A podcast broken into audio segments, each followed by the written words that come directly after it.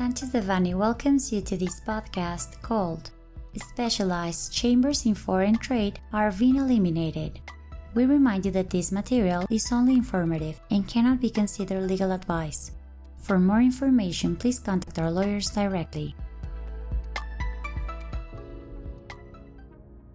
On January 31, 2024, the official notice SS/4/2024 reforming the internal regulations of the Administrative Justice Court was published in the Federal Official Gazette. In this official notice, the Superior Chamber of the Administrative Justice Court reformed the internal regulations of said court, eliminating the specialized chambers in foreign trade as of April 1, 2024, along with additional changes related to the workload redistribution of the Administrative Justice Court chambers.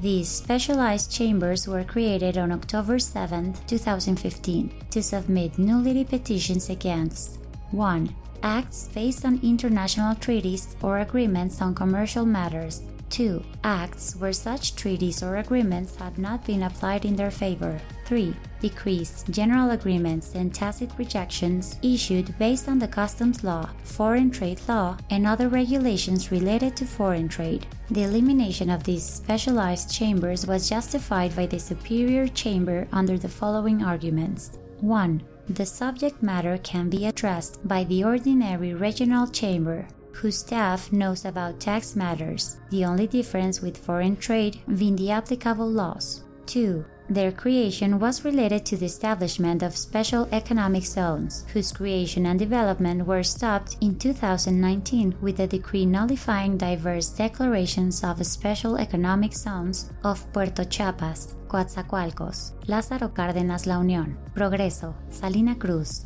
Campeche, and Tabasco, published on September 29 and December 19, both in 2017, and on April 18, 2018. From January to November 2023, only 1.9% of the filed petitions turn out to be within the jurisdiction of these specialized chambers. With the elimination of these chambers, trials related to foreign trade matters will now fall under the jurisdiction of the ordinary regional chambers based on the competent territory. Meanwhile, petitions filed before their disappearance will continue to be processed in the regional chamber into which the extinct specialized chamber has been transformed until its conclusion. These changes may result in two main impacts. 1. Possible lack of specialized and technical knowledge in the subject matter that the magistrates and secretaries in charge of the soon to be extinct chambers. 2. Delays in the resolutions of trials related to foreign trade matters, by now becoming part of regular cases handled by the corresponding regional chambers.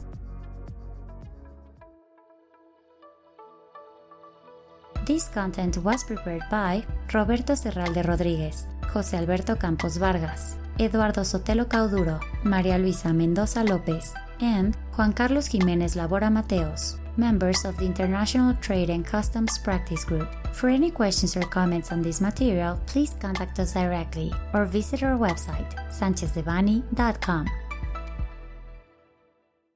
Unless otherwise specified, users of this podcast may save and use the information contained here only for educational, personal, and non commercial purposes. Therefore, its reproduction for any other medium is prohibited, including but not limited to copying, retransmitting, or editing without prior permission of Sanchez de Devanny Eseverri,